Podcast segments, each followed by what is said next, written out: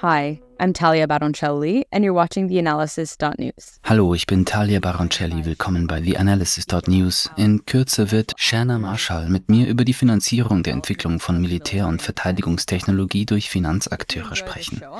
Wenn Ihnen diese Sendung gefällt und Sie unsere Arbeit unterstützen möchten, besuchen Sie unsere Website TheAnalysis.news und klicken Sie auf die Schaltfläche Spenden in der oberen rechten Ecke des Bildschirms.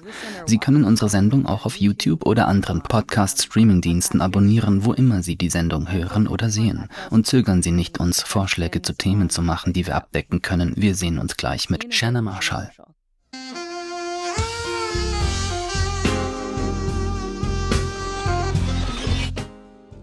Zu Gast ist jetzt Shanna Marshall. Sie ist stellvertretende Direktorin des Instituts für Nahoststudien an der George Washington University in DC. Vielen Dank, dass Sie heute bei mir sind, Dr. Shanna Marshall.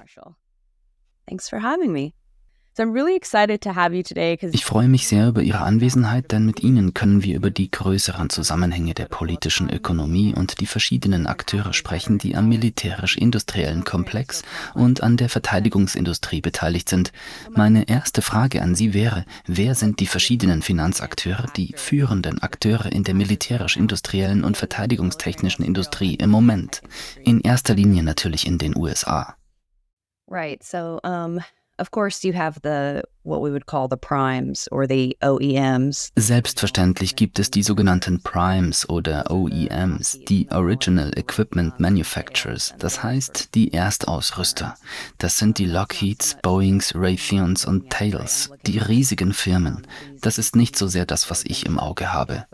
Ich schaue mir diese VC oder Venture Capital, daher Risikokapital finanzierten Rüstungsfirmen an, die seit etwa 2015 regelrecht explodiert sind.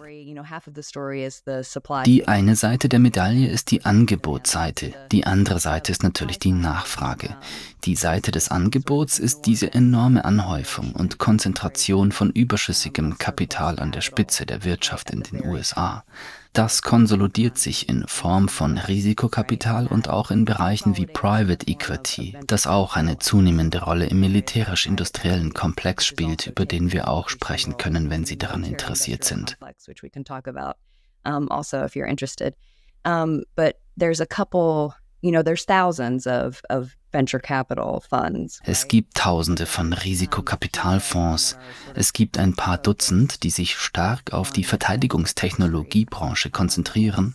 Einige der größten von ihnen sind sehr interessiert und sehr aktiv im Bereich der Förderung von Startups in der Verteidigungstechnologie.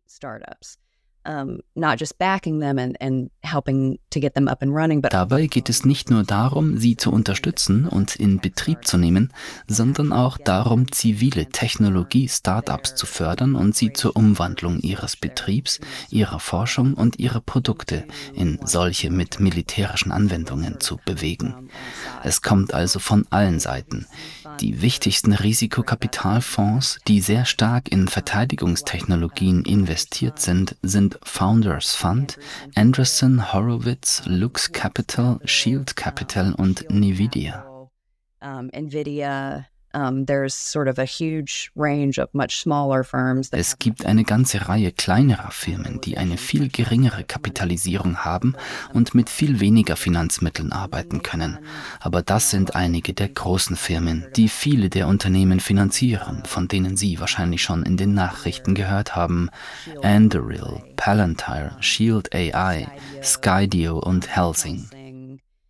Um, a lot of these sort of Viele dieser Rüstungsfirmen, über die Sie wahrscheinlich gelesen haben, weil sie in fragwürdigen Aktivitäten verwickelt sind, eine Menge Überwachungstechnologie, viele autonome Waffentechnologie und sehr aktiv natürlich, gerade in Israel, weil die israelische Besatzungsinfrastruktur extrem automatisiert ist.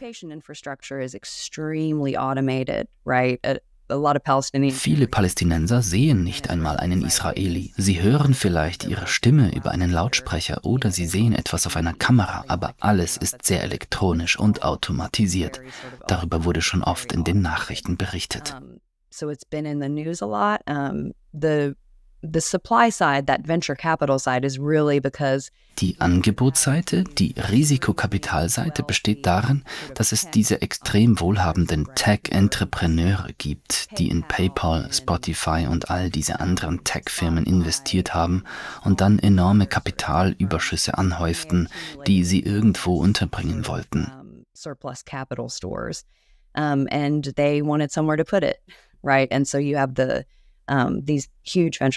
funds. Sie haben also diese riesigen Risikokapitalfonds.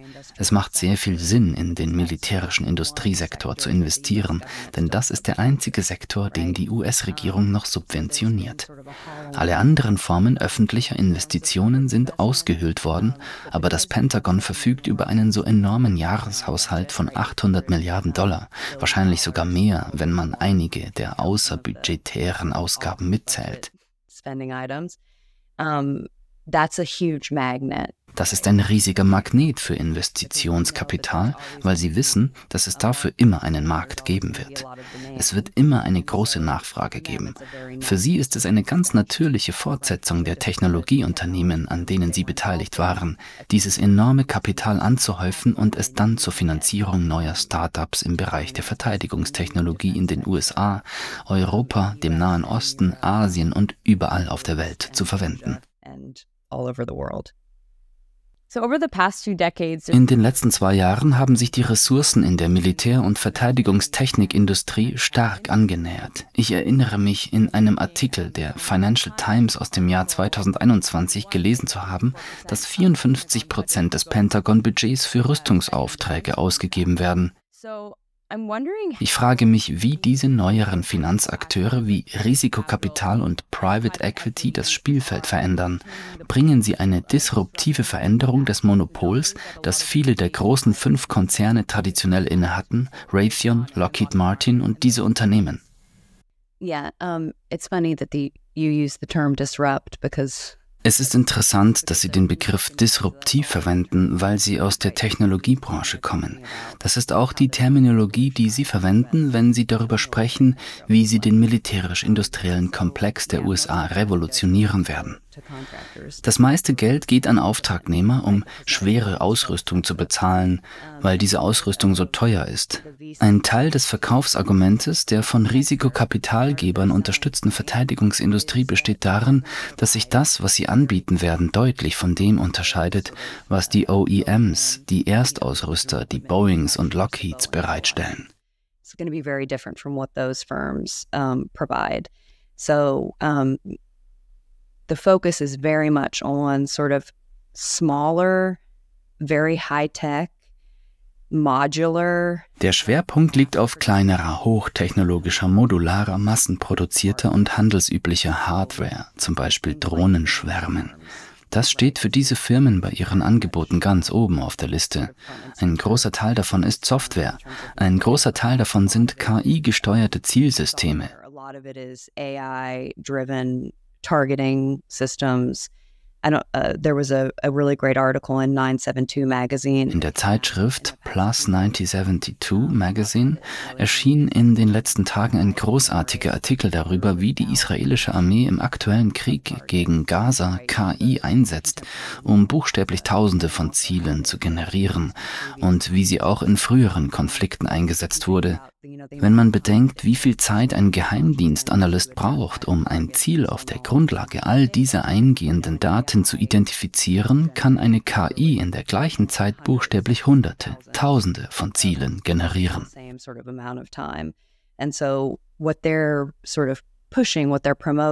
Sie drängen und fördern die Revolutionierung der Kriegsführung des US-Militärs. Um, and it's it's very clear to me that the what they're selling Für mich ist offensichtlich, dass sie die Kriegsführung des US-Militärs so verändern wollen, dass sie mit ihrem Geschäftsmodell und den von ihnen entwickelten Technologien übereinstimmt. matches the technologies that they are developing. So if you read, I mean, the the number of white papers, right, and policy papers. Die Zahl der Weißbücher, Strategiepapiere und öffentlichen Vorträge, die Gründer von Risikokapitalgesellschaften und Führungskräfte aus dem Bereich der Verteidigungstechnik derzeit in den Vereinigten Staaten halten, ist unglaublich. In vielen dieser Schriften wird dargelegt, wie das Pentagon sein Beschaffungswesen und das US-Militär seine Kriegsführung völlig umgestalten muss. Sie verweisen auf die großen Auftragnehmer und argumentieren, es handele sich um archaische Dinosaurier, die extrem teure, maßgeschneiderte Waffensysteme entwickeln, die manchmal nicht sehr gut funktionieren, viel Geld kosten und mitunter im Einsatz nicht nützlich sind. Aber was wir entwickeln, ist die Ausrüstung, die im Krieg gegen China zum Einsatz kommen wird, die Ausrüstung, die wir den Ukrainern jetzt zur Verfügung stellen müssen und die Art von Ausrüstung, die Israel in seinem Krieg gegen Gaza einsetzen kann. So it's a very, um, it's not just about, um, it, For, for them certainly it's about making money. Für sie geht es natürlich darum, Geld zu verdienen, aber das muss diskursiv verpackt werden, zumindest in einer Sprache, die sich mit der Veränderung der militärischen Kriegsführung in den USA, der Reform des Pentagon und dem Abbau von Bürokratie befasst. It's very much the sense that es geht um das Gefühl, dass Amerika ein untergehendes Imperium ist. Diese Männer, denn sie sind alle Männer, werden uns vor diesem Niedergang retten. Sie werden das Imperium wiederherstellen, indem sie diese neuen Technologien entwickeln, die es uns ermöglichen werden, China, Russland und all diesen simultanten Bedrohungen die Stirn zu bieten. Dazu werden sie den gesamten militärisch-industriellen Komplex komplett umgestalten. Ich scheine leider den Jargon des Silicon Valley mit seiner Disruption verinnerlicht zu haben. Ja, sie haben es nicht zu Hause gelassen, als sie nach Washington fuhren, um mit dem Verteidigungsministerium zu sprechen. Ich frage mich, ob Sie mit dieser Strategie, diesen Anreizstrukturen, bei denen es darum geht, Unternehmen umzustrukturieren und schließlich Gewinne zu erzielen und durchzustarten, wirklich hoffen, dass dies sozusagen das Ende des Imperiums beschleunigen könnte hasten the end of empire, so to speak? It's difficult to say. Das ist schwer zu sagen, denn das ist natürlich ihr Ziel. Das ist das Ziel von Risikokapital und Private Equity. Einsteigen, Startkapital bereitstellen, das Unternehmen durch einen Börsengang an die Börse bringen, sich auszahlen lassen und das Ganze dann wiederholen. But it's very interesting. What you're seeing is actually a convergence. Es ist sehr interessant, denn was man hier sieht, ist eine Konvergenz der von Risikokapitalgebern unterstützten Rüstungsunternehmen, die sich zu Hauptauftragnehmern entwickeln, was genau das ist, was man erwarten würde, weil sie mit dieser enormen Rüstungsbürokratie interagieren. Das ist exakt so zu erwarten, denn sie interagieren mit dieser riesigen, unglaublich komplexen Militärbürokratie, so dass es nur logisch ist, dass sie zu dem werden, was sie angeblich verdrängen wollen. Anduril wird von vielen Analysten fast als Hauptauftragnehmer betrachtet, ähnlich wie Lockheed, weil es all diese vielen Produktlinien hat und auch andere Verteidigungsunternehmen in seine Produktlinie einbezieht. Jahrzehntelang war dies die Art und Weise, wie die Hauptauftragnehmer Innovationen vorantrieben. Die meisten Innovationen kamen weder von Raytheon noch von Lockheed oder Thales. Sie stießen auf kleine Technologiefirmen, die außerhalb existierten und neue Sensortechnologien, bessere GPS- oder Geolokalisierungstechnologien oder eine sehr geringfügige Verbesserung einer bestehenden Technologie entwickelten. Sie kauften sie auf, in der Regel sehr billig, und bauten diese Technologie in ihre riesigen, mehrere Milliarden Dollar teuren Waffenplattformen ein. usually very cheaply, and incorporating that technology into their huge multi billion dollar weapons platforms. Um, so basically, I think a lot of these firms, and especially VC investors who had a lot of capital. Ich glaube, dass sich viele dieser Firmen und vor allem Risikokapitalinvestoren, die über viel Kapital verfügten, umschauten und sich fragten, warum sollten wir zulassen, dass diese Hauptauftragnehmer all diese Rüstungsfirmen für so wenig Geld aufkaufen und dann den gesamten Nutzen aus diesen neuen Technologien ziehen? Warum finanzieren wir diese Firmen nicht? Dann können sie selbst zu großen Unternehmen werden und diese Technologie an eine Vielzahl von militärischen Auftragnehmern liefern, nicht nur an das Hauptunternehmen. Unternehmen, das sie aufkauft. Ich denke, sie sahen darin wahrscheinlich eine große Investitionsmöglichkeit. Da Anduril das erste und inzwischen auch größte ist, entwickelt es sich zu einem Hauptauftragnehmer wie Lockheed oder Boeing und verhält sich auch so. Almost behaving like um, like a prime contractor, like a Lockheed or a Boeing, um, and so it, it'll be interesting to see whether es wird interessant sein zu sehen, ob die Strukturen des militärisch-industriellen Komplexes so mächtig sind, dass diese Firmen nur in einem Modell existieren können. Und dieses Modell ist das eines riesigen, stark konglomerierten Hauptauftragnehmers. conglomerated, you know, prime contractor. Woher kommt dieses ganze Geld eigentlich? Diese Risikokapital- oder Geierkapitalfirmen, wenn man es so nennen will. Woher kommt dieses Geld? Ist ein großer Teil davon saudisches Geld oder Geld aus den Vereinigten Arabischen Emiraten? Ja, natürlich. Ein Großteil des Problems besteht darin, dass man nicht wirklich weiß, woher das Geld kommt. Viele dieser Risikokapitalgeber waren frühe Investoren in diesen großen Technologieunternehmen, nochmals wie PayPal. Ich weiß nicht, warum mir das nicht mehr aus dem Kopf geht, doch all diese Tech-Firmen, die an die Börse gingen und für Hunderte von Millionen oder Milliarden Dollar verkauft wurden, die Gründer dieser Firmen sind heute obszön reich. And we know that these people basically don't pay taxes. Wir wissen, dass diese Leute im Grunde keine Steuern zahlen. Wenn sie nicht besteuert werden, kann dieses Geld in Investitionen und den Ausbau des militärisch-industriellen Komplexes fließen. Sie können im Grunde tun, was sie wollen, weil sie über so viel Reichtum verfügen. Sie haben wirklich einen großen Einfluss darauf, wie der gesamte Technologiesektor aussehen wird. Sie konnten einen enormen Sog im Technologiesektor beobachten, da das ganze Geld in Firmen fließt, die irgendeine militärische Anwendung haben. In diesem Sinne handelt es sich im Grunde um unversteuerten Reichtum, der kontinuierlich angehäuft wird und in diese Firmen fließt.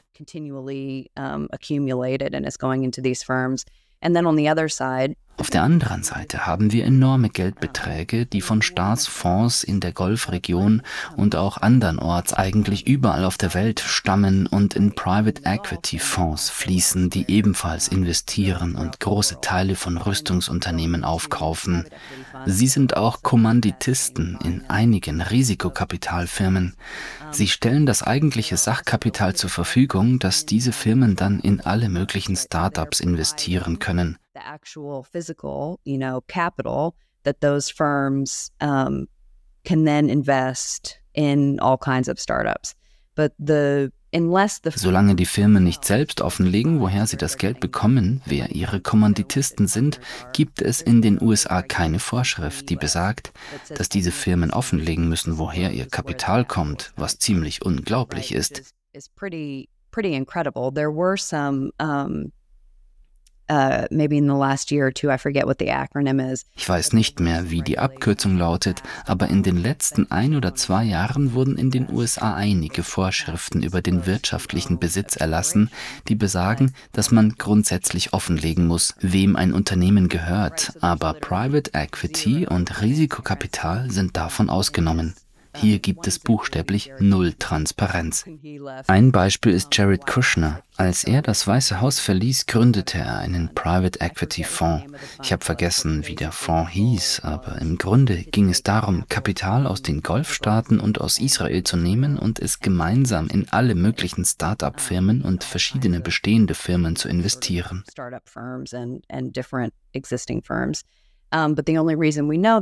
Der einzige Grund, warum wir diese Informationen haben, ist die Tatsache, dass die Familie Trump und Jared Kushner sehr genau unter die Lupe genommen wurden. Einige geschäftstüchtige Journalisten haben sich irgendwie Zugang zu den Informationen verschafft, aus denen hervorgeht, woher das Geld stammt, nämlich aus dem Saudi Public Investment Fund und wahrscheinlich aus emiratischen Staatsfonds und dann aus dem israelischen Staat. Allerdings wissen wir das nur deshalb, weil es geleakt wurde. Es besteht keine Verpflichtung, die Herkunft dieser Gelder offenzulegen. Es ist ein extrem undurchsichtiger Sektor. Abgesehen von einer stärkeren Rechenschaftspflicht, was wäre Ihrer Meinung nach der beste Weg, um die Verbindung zwischen dem involvierten Geld und der Macht, die es ausübt, und der US-Außenpolitik zu unterbrechen? Würden Sie sagen, dass die Verstaatlichung des Verteidigungssektors die beste Lösung wäre? Am besten wäre es, wenn wir diese Menschen, die ein so großes Vermögen angehäuft haben, besteuern würden ein Teil der Anziehungskraft, die diese Personen nicht nur auf das Pentagon und das militärische Establishment der USA ausüben, sondern wirklich auf das gesamte politische und wirtschaftliche Establishment der USA, besteht darin, dass es keinen Platz mehr für Investitionen der US-Regierung in die öffentliche Infrastruktur oder in die Grundlagenforschung oder andere Arten von Investitionen gibt, die uns in der Vergangenheit wirtschaftliches Wachstum beschert haben. Sie sagen, wir haben zwar nicht mehr das Budget der Regierung, um all diese Dinge zu tun, aber hey, hier ist diese riesige Quelle von ungenutztem Kapital. Warum versuchen wir nicht Anreize zu schaffen, damit diese Leute in die Forschung, die Infrastruktur und andere Dinge investieren, die wir wollen? Das haben sie natürlich nicht getan. Sie geben uns NFTs, Kryptowährungen, Theranos, Uber, WeWork und all diese Dinge, die im besten Fall völlig nutzlos sind und im schlimmsten Fall parasitär für das, was von der Realwirtschaft übrig geblieben ist.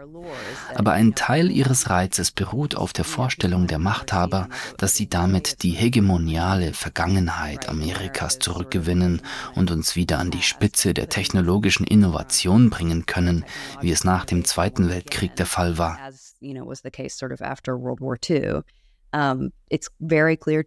Für mich ist klar, dass die Art und Weise, wie diese Firmen oder Risikokapitalgeber ihre Aktivitäten charakterisieren, sehr instrumentalisch ist.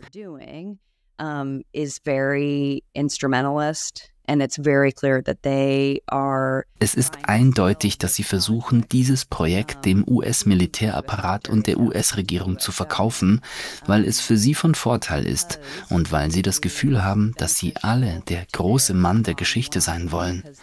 Sie sind fast allesamt soziopathisch, größenwahnsinnig und haben eine narzisstische Persönlichkeitsstörung.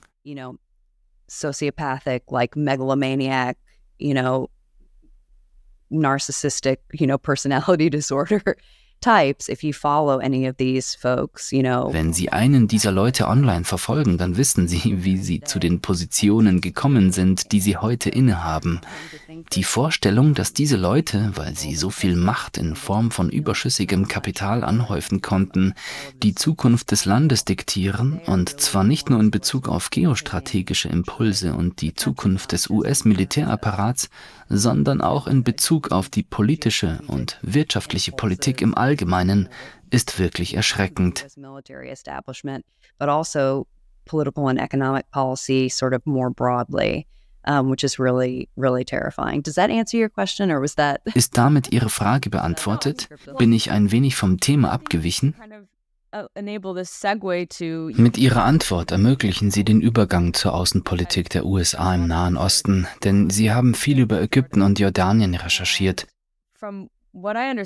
Soweit ich weiß, haben die US-amerikanischen Entscheidungsträger diese Politik der Waffen für einen Frieden verfolgt. Im Wesentlichen geht es darum, Waffen an autoritäre Regime wie El-Sisis Ägypten zu liefern und ihnen jede Menge Waffen zur Verfügung zu stellen und das zu unterstützen, was sie für ein stabiles Regime halten und sei es auch ein autoritäres Regime. Aber der Aspekt der Stabilität besteht darin, dass es viel leichter vorhersehbar ist und es ihnen auch ermöglicht, in gewisser Weise ihren Einfluss geltend zu machen. So sehen es viele dieser politischen Entscheidungsträger. Sie glauben, dass sie Einfluss auf ein bestimmtes Regime ausüben können, wenn sie all diese Waffen entsenden. Sind Sie der Meinung, dass diese Strategie funktioniert? Nein, überhaupt nicht. Natürlich nicht. Die ganze Idee von Waffen für den Frieden ist einfach. Es klingt offensichtlich absurd und das ist es auch. Es hat lediglich zu einem Wettrüsten in der Region geführt. Die einzigen, die von diesem Wettrüsten profitieren, sind die Mitglieder des militärisch-industriellen Komplexes. The, the members of the military industrial complex, right? So, you know, the the annual sort of um, foreign aid disbursements that are made to Israel and Egypt, for example. Auf die jährliche Auslandshilfe für Israel und Ägypten beispielsweise verlassen sich bestimmte Rüstungsunternehmen, weil sie wissen, dass dieses Geld jedes Jahr zur Verfügung stehen wird und dass sie einen Teil davon erhalten werden, weil es natürlich nur für Waffensysteme US-amerikanischer Herkunft ausgegeben werden kann. Ich sollte einschränkend hinzufügen, dass die Israelis das Geld im Inland ausgeben können. Sie haben eine Ausnahmegenehmigung. Die Ägypter müssen es für Waffensysteme amerikanischer Herkunft ausgeben, aber die Israelis können es für die Beschaffung von Systemen ihrer eigenen inländischen Verteidigungsindustrie verwenden, die ihrerseits aus Partnerschaften, Unterstützung und Subventionen des militärisch-industriellen Komplexes der USA hervorgegangen ist. Right, so um, it's um, it's sort of you know it generates, I guess, its own sort of um, Es entsteht eine eigene Marktlogik und eine eigene interne Kraft, die den US-Militärfirmen diese Exporte beschafft. Die Länder in der Region nutzten diese Exporte, um in vielen Fällen ihre eigene einheimische Rüstungsproduktion durch Koproduktions- oder Lizenzvereinbarungen und andere Vereinbarungen zu ergänzen. Through co-production or licensing agreements and other sort of um, arrangements, and then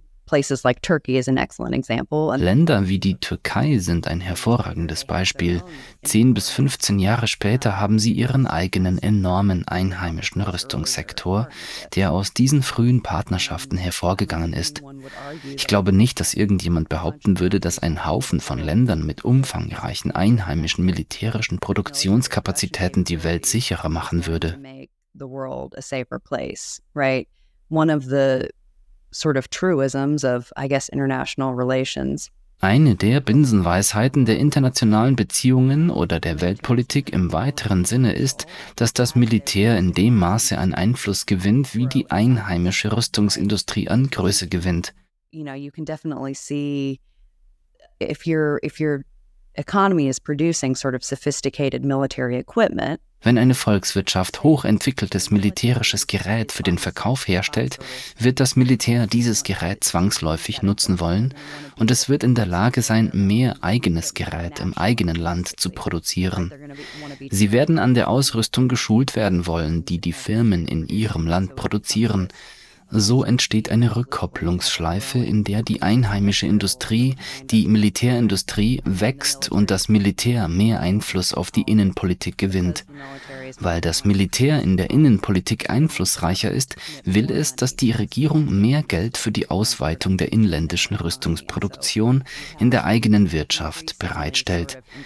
Das Militär wird weltweit immer einflussreicher und politisch potenter, da viele Länder die Militärproduktion in ihren eigenen Ländern ausbauen, zum Teil als Absicherung gegen das, was sie als Abnehmen der Lebensfähigkeit der US-Sicherheitsgarantie ansehen.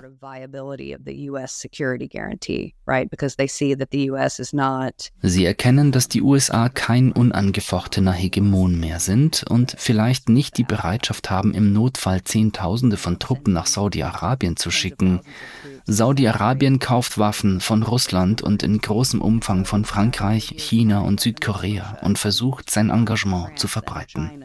Das saudische Militär wird auch im Inland immer einflussreicher und beteiligt sich an immer mehr außenpolitischen Abenteuern in der Region, am Horn von Afrika und auch an anderen Orten.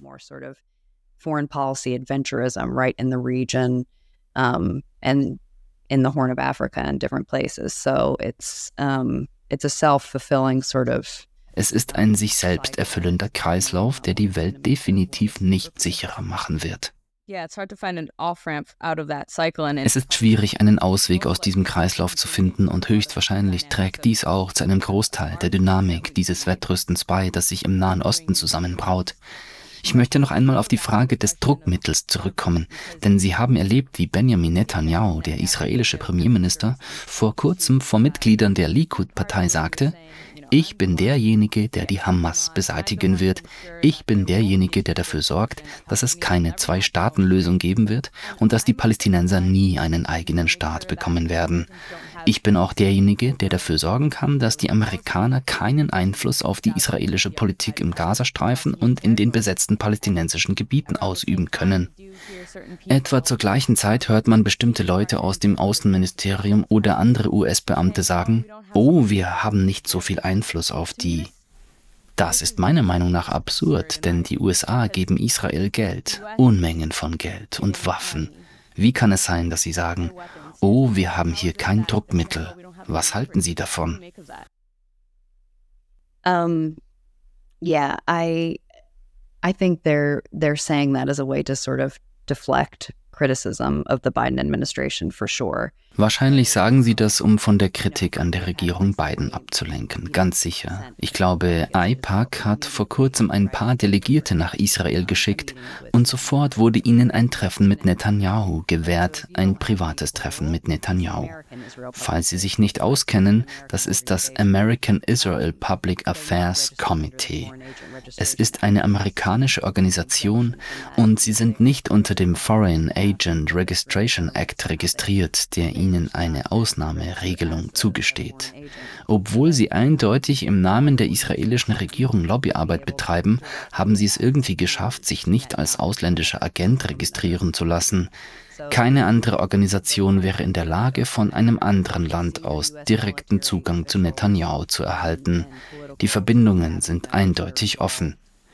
Es gibt hochrangige US-Militärs und politische Kabinettsmitglieder, die direkt in die täglichen, minütlichen Operationen in Gaza eingebunden sind.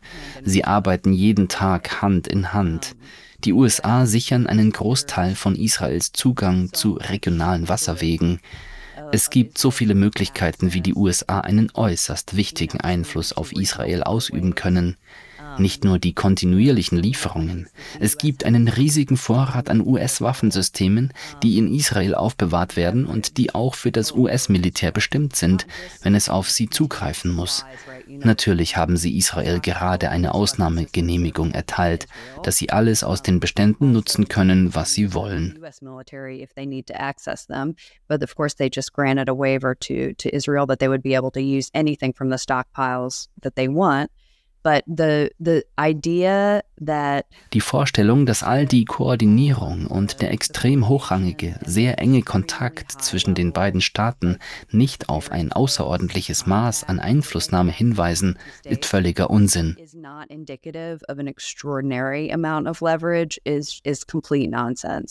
If they wanted um, Israel to stop wenn sie von Israel ein Ende verlangen und einen dauerhaften Waffenstillstand und einen morgigen Stopp der Angriffe auf den Gazastreifen wollen, dann würden sie das auch tun müssen. Ich glaube, wir dachten anfangs, Biden sei ein Antikriegspräsident, als er den Rückzug aus Afghanistan beschloss. Viele Leute wurden von dieser Entscheidung wohl überrascht to sort of Bidens history. Aber wenn man sich Bidens Vergangenheit im Kongress anschaut, wird das Verhalten des Präsidenten viel nachvollziehbarer. Obwohl niemand vorhersehen konnte, dass es aufgrund der Bedingungen im besetzten Westjordanland und im Gazastreifen zu einem derartigen Eklat kommen würde, haben wir natürlich alle damit gerechnet. Aber ja, die Behauptung, dass Biden und Blinken irgendwie versuchen, Israel zu einem Kurswechsel zu bewegen und dass sie einfach nicht den nötigen Einfluss haben, um das zu erreichen, ist schlichtweg falsch und völlig absurd.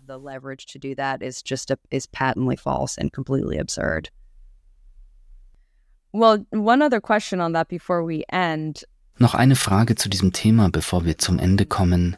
Dies geht vielleicht etwas mehr in Richtung Politik, aber wie sehen Sie die Rolle von CIA-Direktor Bill Burns bei dem Versuch, einen Waffenstillstand zu erreichen? Leider handelt es sich nicht um einen echten Waffenstillstand, aber die Feuerpause ist jetzt zu Ende gegangen.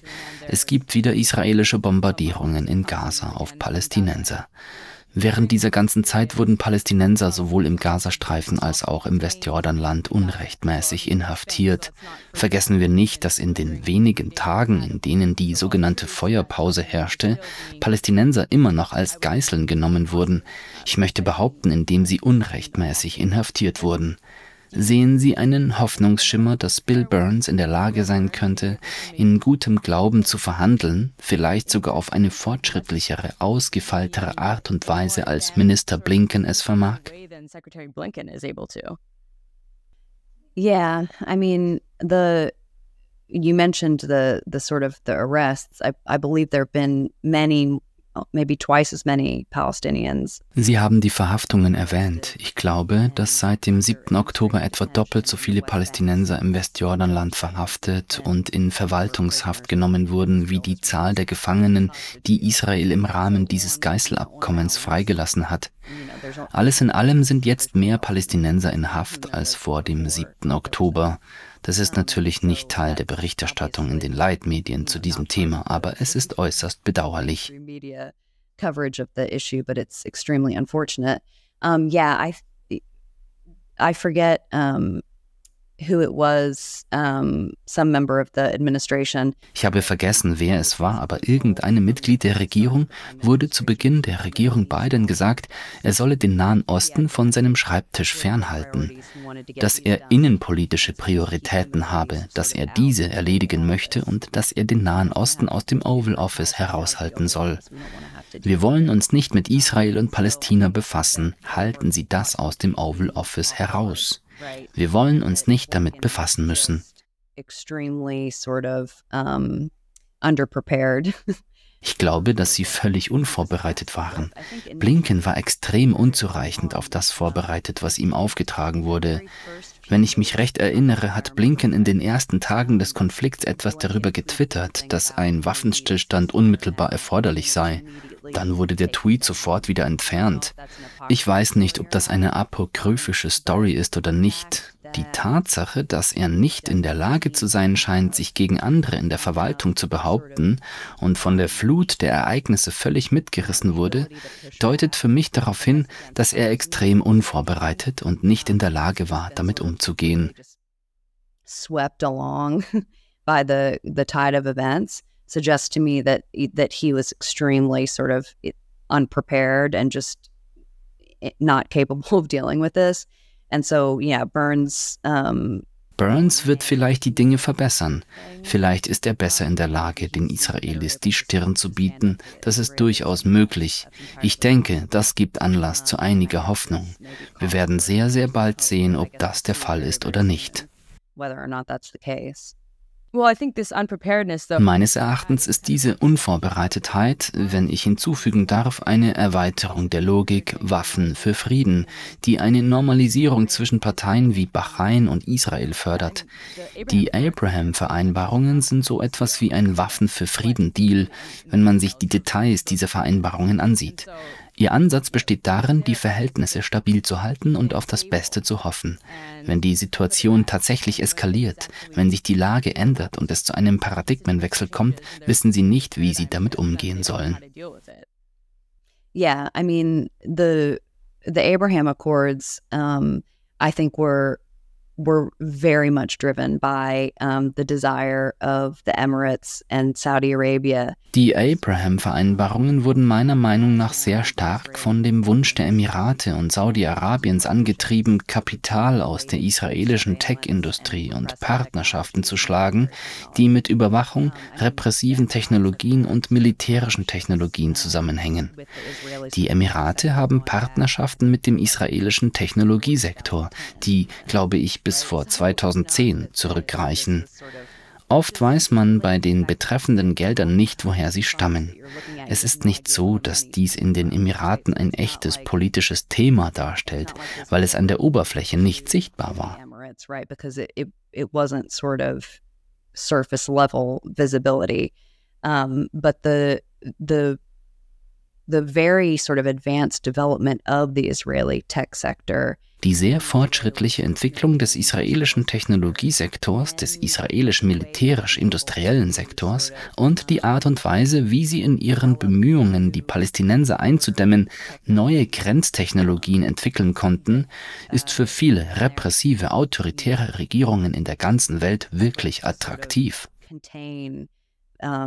the Palestinians has is really attractive to a lot of you know, repressive authoritarian governments all over the world, right? And so the Emirates and, and Saudi Arabia and other countries in the Gulf were just Die Emirate, Saudi-Arabien und andere Golfstaaten waren äußerst erpicht darauf, aus dieser Beziehung Kapital zu schlagen, und das haben sie auch getan.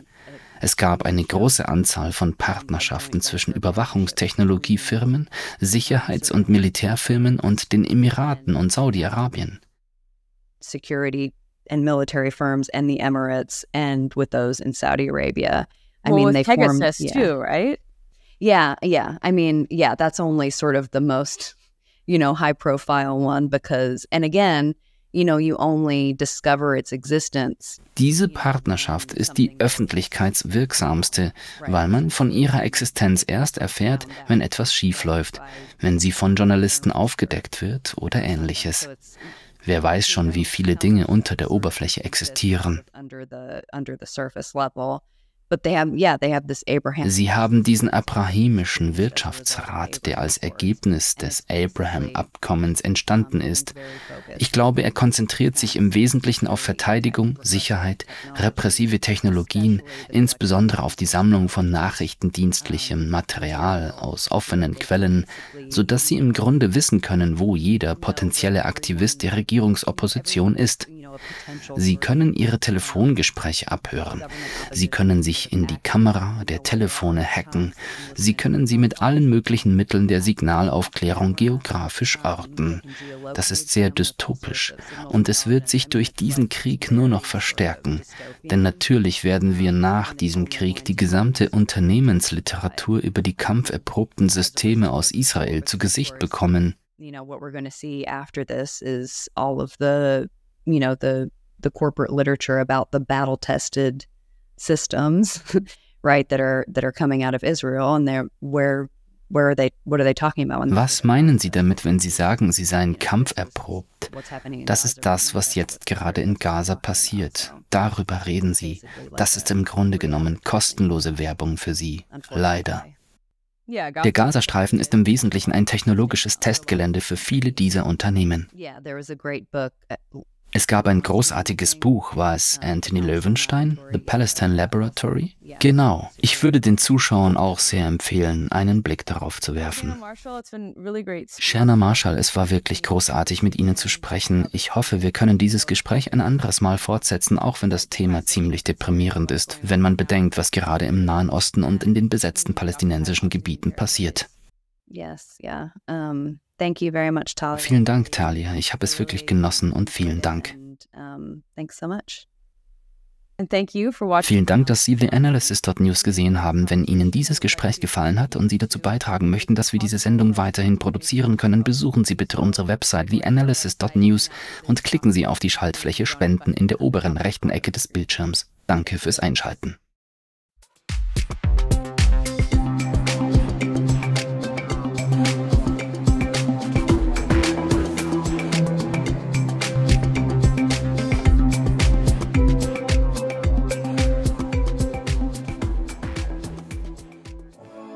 Sind die Bausteine, die unsere Organisation ausmachen und die Ziele, die wir erreichen wollen. Um unseren Journalismus fortzusetzen und diese grundlegenden Werte zu verwirklichen, benötigen wir 1000 Unterstützer in unserer Crowdfunding-Kampagne, die monatlich nur 5 Euro oder Dollar über einen Dauerauftrag spenden. Im Moment haben wir nur 200 Unterstützer und sind nicht in der Lage, den nächsten Schritt zu machen – Unsere Zukunft liegt in Ihren Händen. Stärken Sie den unabhängigen Journalismus und werden Sie Teil eines sinnvollen Wandels.